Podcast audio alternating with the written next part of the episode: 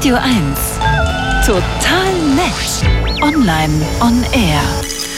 KI kann, das möchte ich mal vorneweg schicken. KI kann immer wieder Sachen, die man ihr so vielleicht erstmal gar nicht zugetraut hat. Recht bekannt ist ja mittlerweile ChatGPT und Co. Das sind Large Language Models, da geht's um Sprache.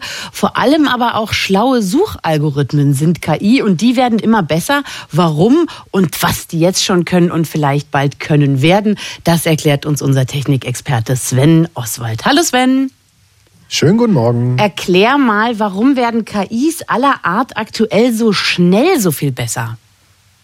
Naja, das liegt vor allem erstmal an unserer Hardware und an unseren Netzen. Denn die sind endlich schnell genug für eine Idee, die ja schon quasi aus den 50er Jahren stammt. Äh, und die kann jetzt endlich richtig umgesetzt werden. Nämlich eben, ich sag mal, annähernd in Echtzeit. Und es liegt an den Daten. Je mehr gute Daten eine KI hat, desto besser kann sie lernen, besser zu sein und besser zu werden. Und desto mehr kann sie im Endeffekt auch sehen. Sehen ist tatsächlich ein ganz gutes Stichwort, denn aktuell hat KI gesehen, dass weltweit viel mehr Fischfang betrieben wird, als bisher angenommen wurde wurde. Was hat denn nun KI mit Fischfang zu tun?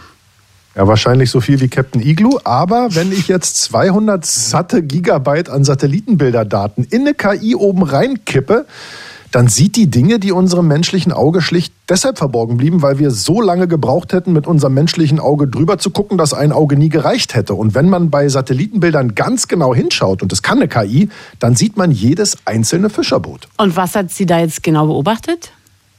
Das waren so Daten von 2017 bis heute. Und äh, also eins ist schon mal äh, Fakt, nicht alle Schiffe, die auf den Weltmeeren rumschippern, geben ihre Positionen standardmäßig per Radar oder GPS bekannt. Das muss man auch nicht melden. Aber dadurch sind quasi wahre Dunkelflotten entstanden und die kann man auf den Satellitenbildern sehen, weil die Schiffe sind ja nur für Radar oder GPS unsichtbar, nicht aber für eine Kamera. Ne? Und zum Fischfang, bisher ist man davon ausgegangen, dass Europa und Asien ungefähr gleich viel Fischfang betreiben, so die Zahlen, die man da so hatte. Jetzt kann man aber erkennen, dass das bei weitem nicht so ist. In Asien wird ungefähr siebenmal so viel Fischfang betrieben und das ist natürlich A überraschend, B auch besorgniserregend, gerade für Organisationen wie zum Beispiel äh, die Organisation Global Global Fishing Watch, die den weltweiten Fischfang beobachten, die sehen da riesige Probleme, was beispielsweise die Überfischung angeht, auch in geschützten Gewässern. Das kann man mit dem Satelliten nämlich auch sehen, waren zahlreiche Schiffe aktiv, bisher eben unbemerkt, dank KI jetzt aber quasi entlarvt.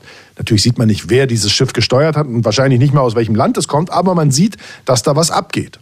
Also das heißt, KI hilft uns aus einem, was erstmal ein Datenwust ist, relevante Informationen rauszuziehen. Das mhm. gilt ja tatsächlich nicht für die, nicht nur für die Schifffahrt, oder? Nee, das stimmt, genau. Also Bilderkennung ist ja eines der großen, mal neben diesem Large Language, Models, eine der großen Sachen, die KI schon eine Weile ganz gut kann. Bilderkennung und das Abgleichen von Bildern wird auch schon lange in der Medizin eingesetzt, beispielsweise als Unterstützung bei der Erkennung von gut- oder bösartigen Hautveränderungen zum Beispiel. Ganz Neues aber, dass es mit Hilfe einer KI gelungen ist, Achtung, jetzt wird es ein bisschen kompliziert, ich habe auch keine Ahnung mehr, wovon ich rede, winzige Zuckerschalter auf Zelleiweißen zu erkennen.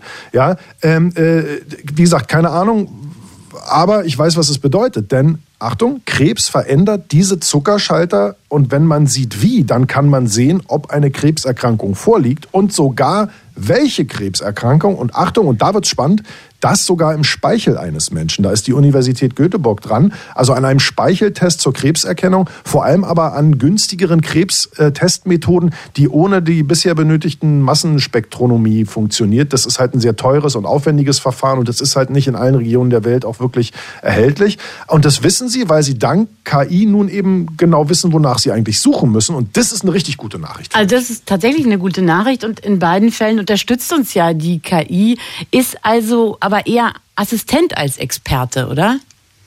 Ja, und genau das ist ja auch die Rolle, die die KI äh, haben soll zukünftig. Ne? Also uns als Experten zu äh, unterstützen. Aber jetzt mal ehrlich, wenn ein Assistent viel schneller arbeitet als der Experte und viel schneller lernt und sowieso mehr sieht und bald auch noch mehr weiß, ne? merkst du selber, oder? Dann musst du Dann mit der einen Hand deinen Stuhl festhalten und mit der anderen die Tür zu. genau, das kann dann eben passieren auf jeden Fall.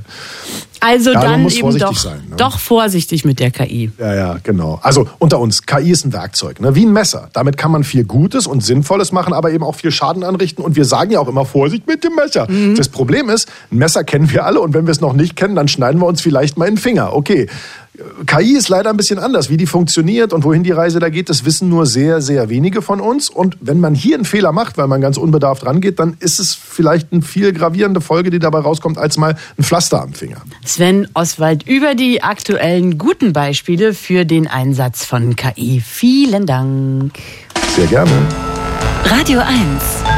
Total nett. Online on Air.